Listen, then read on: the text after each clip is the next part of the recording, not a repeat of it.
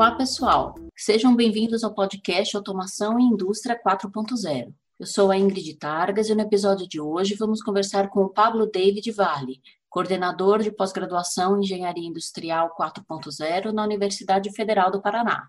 Pablo, obrigada por aceitar meu convite. Conta para a gente um pouquinho de você. Olá, Ingrid. Olá, pessoal. Muito obrigado pelo convite, pela oportunidade de conversar um pouquinho sobre indústria 4.0. Né? Eu sou aqui de Curitiba, da Universidade Federal do Paraná, né? atuo no Departamento de Engenharia Mecânica, mais especificamente na linha de pesquisa em indústria 4.0. E o nosso trabalho, então, busca melhorar, elevar a competitividade das indústrias por intermédio da aplicação dessas novas tecnologias que a gente tem visto aí nos últimos anos, né? Desde manufatura aditiva, realidade aumentada, o Big Data, o Machine Learning e por aí afora. É um pouco disso que a gente vai falar logo na sequência. Ah, legal. Nos últimos tempos, temos ouvido falar bastante sobre a transformação digital e a indústria 4.0. Na sua visão, como uma empresa inicia essa transformação digital? Legal, Ingrid. Esse é um ponto realmente sensível e muito importante. Eu diria talvez o mais importante, perceber, qualquer que seja a organização, o segmento ou a maturidade, que é necessária a transformação.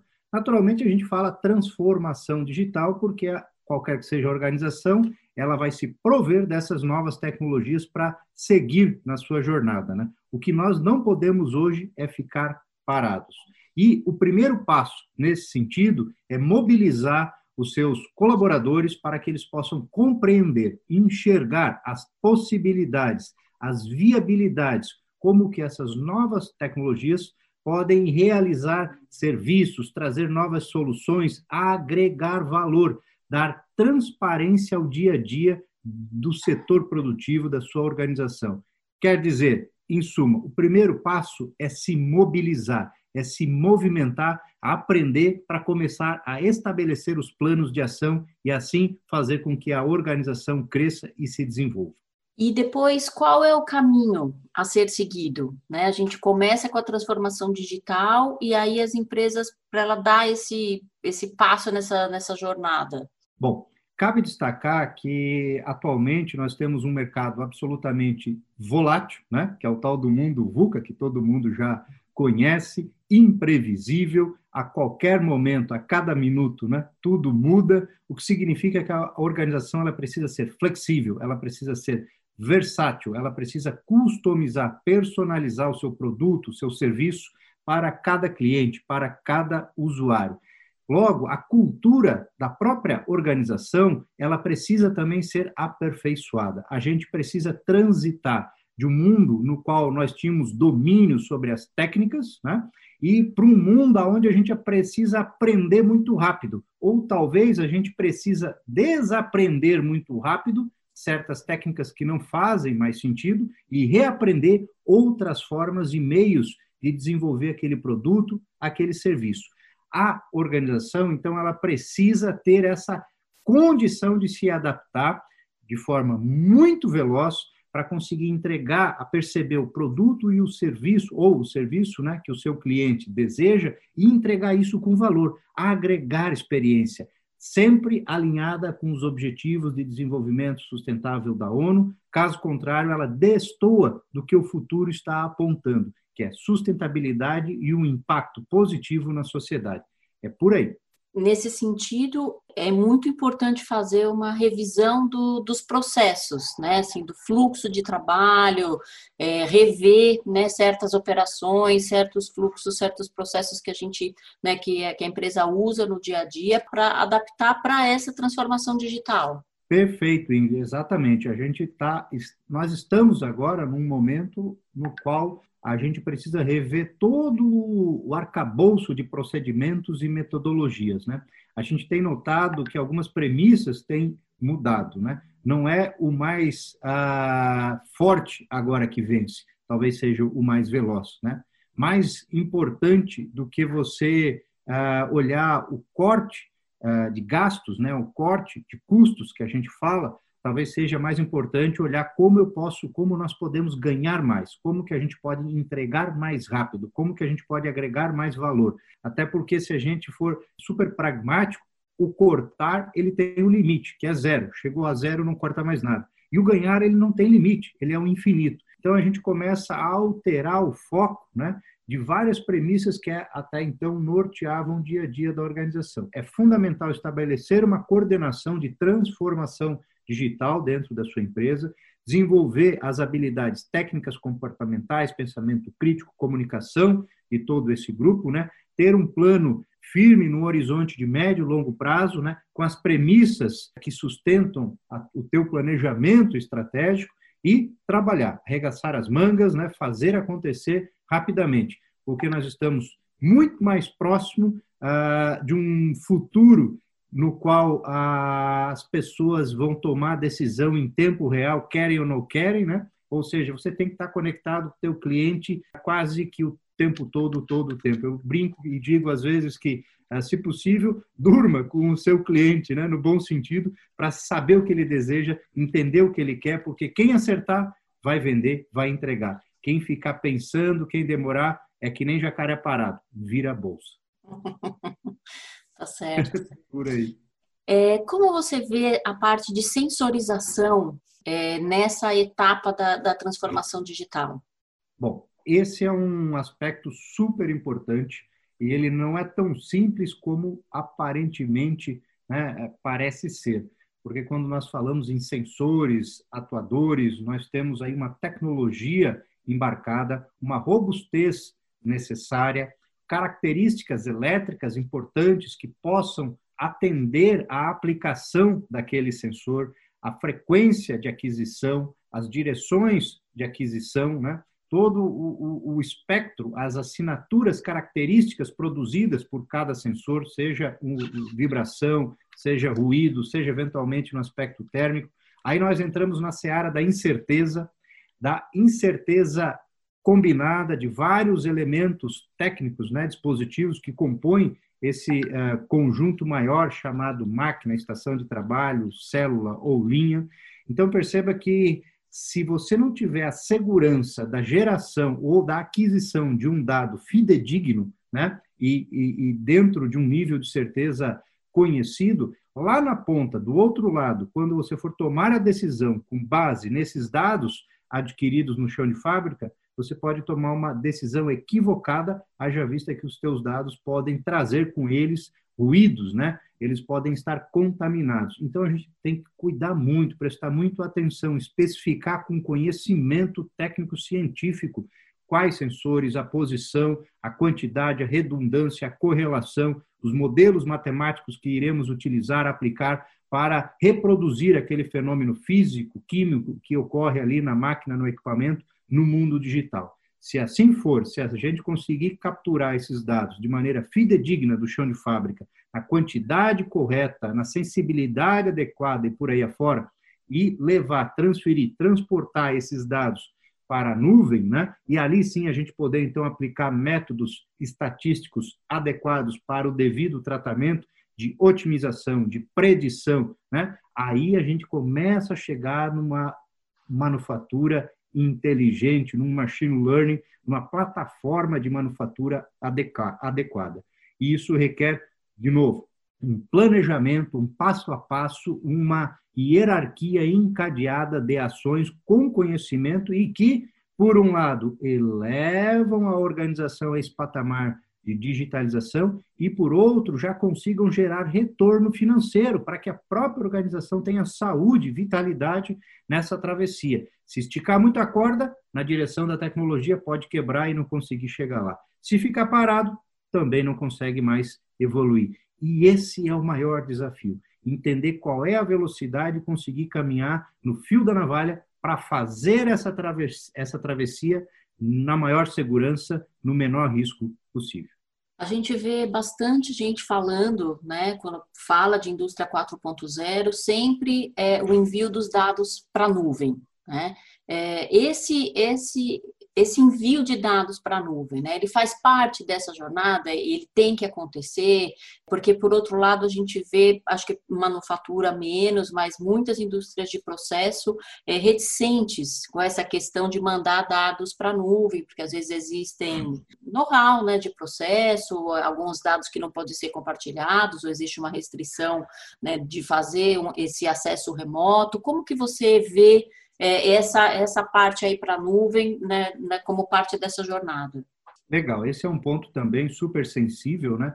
Ah, tem relação com a segurança, ah, com a infraestrutura que a organização dispõe, né? Temos também agora uma legislação, que é a Lei Geral de Proteção dos Dados, né? Quer dizer, tem uma série de pontos sensíveis que precisam ser aí avaliados, considerados ah, na medida que a organização vai digitalizando o seu processo, o seu negócio. Né? Mas hoje a gente percebe que a colaboração, plataformas colaborativas, têm tido uma resposta e um resultado muito superior àquele tipo de uso enclausurado. Quer dizer, não é mais você ter um, um CD, né? uma licença no teu micro, no teu desktop. Você tem lá o browser que vai usufruir do software de alto nível que está lá na nuvem enquanto licença. E aquela verdade única que passa a ser o arquivo digital daquele produto, o arquivo digital daquele elemento, daquele dispositivo, ele então é parametrizado, ele se comunica com qualquer outro ambiente tradicionalmente utilizado na engenharia, por exemplo, né? Desde a modelagem, quando nós falamos CAD, desde a otimização enquanto a geometria, quando a gente olha elementos finitos, né? Falando de CAI, quando a gente leva para a manufatura, o CAN, seja agora máquinas, centros de usinagem, três, quatro, cinco eixos, manufatura aditiva, estações que já tragam eventualmente soldagem e outros processos de fabricação. O que, que eu quero dizer com isso? Perceba a complexidade que nós estamos agora falando, né? Você tem uma plataforma na nuvem segura, a prova de eventuais uh, ataques. Eu não estou falando de um ataque cibernético, a gente está falando de um, um dado equivocado que pode entrar ali e comprometer a integridade da informação, né? Uh, ou se perder, ou em última instância cair na mão de um concorrente, como a gente tem visto por aí em algumas situações aí das, das espionagens, né, que a gente percebe entre eventuais países por aí afora. O fato é que esse é um drama, porque nós estamos experimentando uma situação que até então ficava lá dentro do cofre, né, no, no, no pendrive do gestor, na máquina com N senhas, e agora está na nuvem. E a pergunta é: aonde está a nuvem? Né? Porque a gente não vê mais nem nuvem por aí, quase. Ou seja, é uma nova realidade que vai exigir, que já está exigindo a integração, então, de todas as áreas da organização pessoal de compras, pessoal de TI, pessoal de manufatura, pessoal de manutenção, pessoal de marketing. Nós passamos a ser de verdade um só. Preocupação agora é a estrutura, a infraestrutura para dar suporte para tudo isso, os softwares que nós vamos utilizar que tenham qualidade, robustez para entregar o resultado que a gente deseja, né? E a segurança dos usuários, né? As pessoas que vão utilizar isso tudo com conhecimento e de forma segura para não gerar ruído, para não ah, eventualmente escapar algum dado, alguma informação. É complexo, é, mas é esse o horizonte, é esse o norte, a gente precisa enfrentar, não tem outra opção. É, nesse contexto, cybersecurity, né, essa segurança aí dos dados é indispensável, né, e a gente fazer a lição de casa do ponto de vista da empresa, se preparar, se proteger para dar esse, esse passo na, no, no, sentido aí da, da indústria 4.0, né, de estar tá realmente uh, é, com o processo todo conectado. Né? O que mais que você, que você pode falar para a gente é, dessa, dessa jornada. A gente faz a parte de sensorização, tem uma plataforma para envio dos dados para a nuvem, é, com a parte de cybersecurity. O que, que você vê como próximo, é, próximo passo nessa, nesse rumo aí à, uhum. à indústria 4.0, Pablo? Para a gente olhar no o próximo passo, é importante olhar um pouquinho no retrovisor né, e ver da onde de onde nós viemos e, e, e para onde nós estamos indo. Né? Então, primeiro que é fundamental ter um sistema de gestão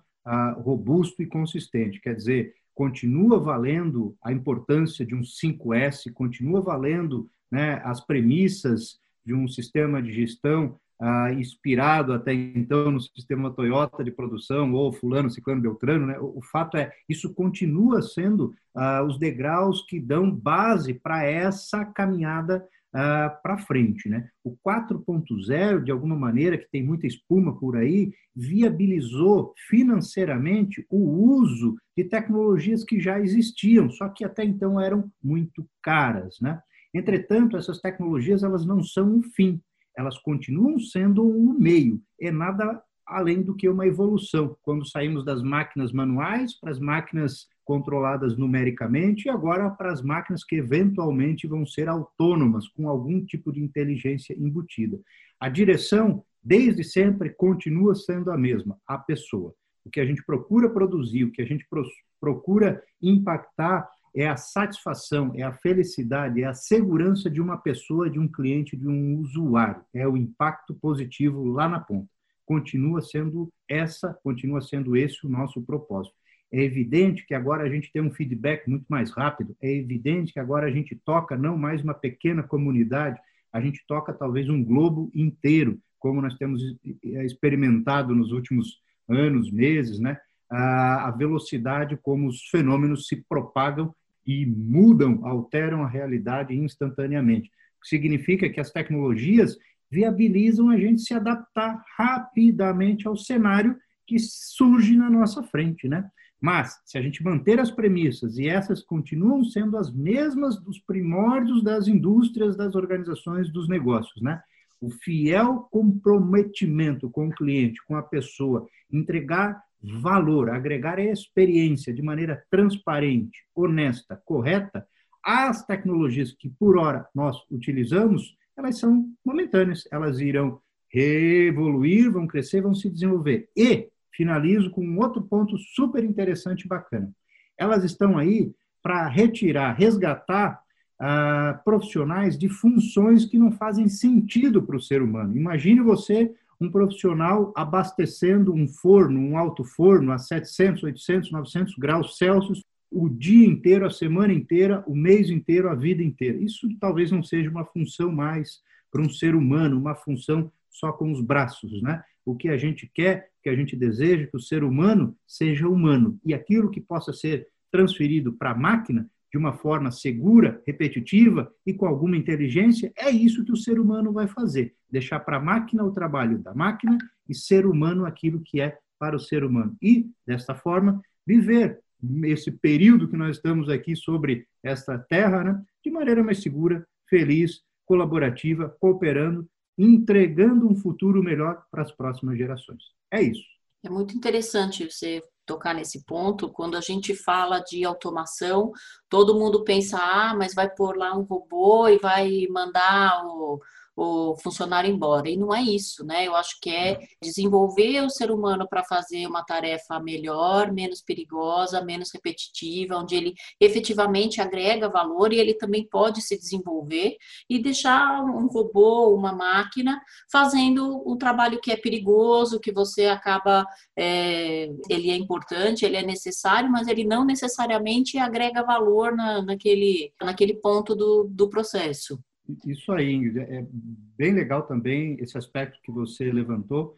A gente tem a impressão que um robô né, vai é, tirar, subtrair uma atividade, ah, eliminando um, colaborador. Pelo contrário, tem diversos estudos que já comprovam isso. Né? A equação financeira, eu quero dizer que a, o, o, a riqueza gerada em termos de funções, né? É maior quando você traz novas tecnologias, porque essas novas tecnologias, elas obrigatoriamente requerem né, profissionais bem mais especializados, manutenção mais especializada, toda uma cadeia de valor mais importante do que aquelas máquinas, digamos, menos automatizadas, né? Significa é que tira o ser humano da zona de conforto e aí ele busca uma argumentação né, para tentar se defender ao natural do ser humano. Poxa, vai trazer um robô, vai tirar o emprego de um ser humano, está gerando muito empregos com mais uh, com, com, um valor maior. Uma, um, não, não, não, não quero dizer que uh, aquele trabalho não, não, não seja honesto. Sim, ele é, mas você ficar fazendo uma atividade repetitiva, desgastante, né, que compromete o teu físico, o teu mental, ora, se você pode agora fazer uma atividade num ambiente mais confortável, com conforto térmico, sem ruído, usando mais a sua mente e ganhando mais, inclusive, né, é muito melhor. Só que para fazer essa transição, a gente sofre. E é esse sofrimento que, num primeiro momento, a gente quer evitar. Por isso que a gente é, tem repulsão às novas tecnologias. Mas se a gente olhar lá na ponta, as grandes empresas do mundo inteiro que mais detêm, que mais investem em tecnologia, têm as folhas salariais mais pesadas, os ah, colaboradores que ganham mais, mais satisfeitos, né? e uma cadeia ah, de, de, de, geração de valor aí de fio a pavio, né? do fornecedor mais distante ao cliente, ao cliente mais longínquo, né? Ah, extremamente valiosa. Então, não, é, não deveríamos mais nem nos preocupar com isso, porque as tecnologias elas estão aí para nos permitir ter uma vida melhor, mais segura, com saúde, com segurança, com condições de ir e vir, etc. e tal, que todo mundo já conhece. Esse é um discurso que eu diria para você que deve ser já virada a página. O que a gente tem que olhar é agora com o que temos aí, como que a gente pode fazer mais, gerar mais segurança, gerar mais oportunidade, né? gerar benefício. Eu acho que é por aí. Como que você vê, é, até porque você está na universidade, né, está em contato com uma série de, de projetos que são desenvolvidos, né, como que você vê o nível de tecnologia do Brasil hoje nessa quarta revolução tecnológica uhum. aí que a gente está tá falando? Você vê uma aplicação hoje, você acha que ainda a gente vai demorar uns anos para poder atingir um nível de maturidade tecnológica melhor, olhando o parque industrial uhum. como um todo, né? Bom, primeiro que a gente precisa constatar que o Brasil é um país heterogêneo em vários aspectos, inclusive em termos de uh, parque fabril, né? Se você olhar as grandes empresas, sobretudo as multinacionais, elas têm um acervo enquanto máquinas e equipamentos, eventualmente um acervo aí de uma década, uma década e meia, até um pouquinho mais, mas um acervo atualizado, né, com uma manutenção em dia e com uma condição muito mais próxima do que a gente percebe na Europa, nos Estados Unidos e no Japão. Já as empresas pequenas e médias que uh, sofrem as dificuldades do mercado brasileiro, que é um mercado com várias variáveis aí, né, instável, etc. e tal também, e diversos outros desafios que não ocorrem lá na Europa, essas empresas pequenas e médias, às vezes falta recurso para atualizar o acervo, às vezes não tem condições de ter uma manutenção adequada. É, é o que a gente brinca, é, é um leão por dia, efetivamente, né? Mas tem uma razão de ser que não cabe aqui a gente discutir, o que significa que a gente acaba percebendo, né?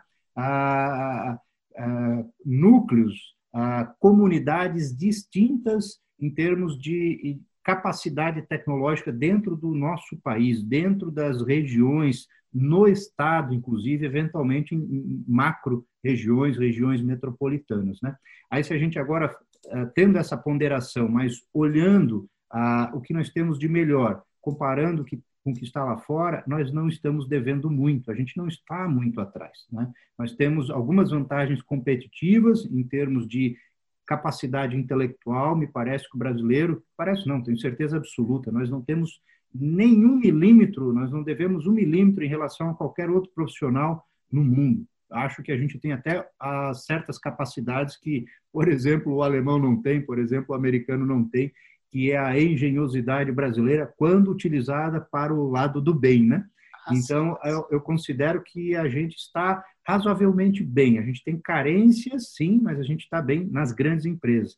Agora, se a gente olhar as pequenas e médias, aí é diametralmente oposto. Aí a gente tem um sofrimento difícil, né? uma concorrência uh, desleal, haja visto o custo Brasil, não estou falando só do tributo, estou falando da cultura da sociedade, né? das dificuldades que o brasileiro cria para ele mesmo. Né? Está aí o que a gente está vendo no dia a dia também. Então, é heterogêneo, ah, tem dificuldades, tem, tem diferenças, como eu falei, tem, mas olhe o copo como meio cheio. A gente também tem muito mais oportunidades, porque os recursos estão aqui. E é desses recursos que a gente vai fazer os produtos e os serviços que o mundo inteiro precisa. Legal, Pablo. Olha, muito obrigada. Quero agradecer a sua presença aqui comigo e deixar aberto um espaço para se você quiser deixar uma mensagem final aqui para os nossos ouvintes. Uh, fica à vontade. Legal, Wilde. Novamente agradeço aí a oportunidade, né? Esse bate-papo rápido. A mensagem que eu deixo, deixo para todos aí, sempre é acreditem firmemente nesse país, acreditem firmemente no nosso trabalho, na nossa convicção enquanto sociedade, né? Nós não somos a, a, aquela coisa que eventualmente a gente vê aí pelo dia a dia na televisão, né? Pelo contrário, nós continuamos sendo o país dos sonhos, né? A gente continua tendo aí muita oportunidade pela frente. O que a gente precisa é arregaçar as mangas, suar a camisa, trabalhar e, sobretudo, se unir, gente. Vamos nos unir, colaborar, cooperar, dando transparência para a informação e gerando valor né, para que a próxima geração seja uma geração melhor do que a nossa e assim sucessivamente. Né? Um futuro melhor para as crianças. É isso que a gente diz, é isso que a gente faz, é isso que a gente persegue sempre. Obrigado, Ingrid. Tá joia, Pablo. Eu que agradeço. Obrigadão. Para saber mais e acompanhar as novidades, siga minha página pessoal no LinkedIn e no Instagram. Se você quiser saber mais sobre o assunto ou tiver sugestões, envie um e-mail para ingrid.targas@englishcab.com.br. Você também pode acessar nosso site www.englishcab.com.br ou nos acompanhar pelo Twitter ou LinkedIn.